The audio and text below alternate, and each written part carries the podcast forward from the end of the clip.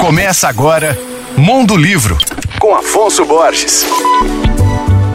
Alô, ouvintes leitores da Alvorada FM. Um romance que acompanha ao longo das décadas a vida de um homem simples, nascido no interior do Nordeste, que tem a sua história marcada pela violência. É sobre isso o mais recente livro do cientista político e antropólogo Luiz Eduardo Soares, autor também de O Brasil e seu Duplo. Nesse novo livro intitulado Enquanto Anoitece, Luiz Eduardo apresenta uma trama que se desenrola de 55 a 2005, acompanhando a trajetória de Raimundo Nonato, que tem muitas reviravoltas. Ele passa de trabalhador rural a pistoleiro durante o período da ditadura. Depois, torna-se fugitivo dos militares e vai morar numa favela do Rio, onde acaba se tornando porteiro no Leblon. Assim, a narrativa atravessa os mais diversos cenários, retratando as diferenças políticas, culturais, sociais e econômicas da sociedade brasileira.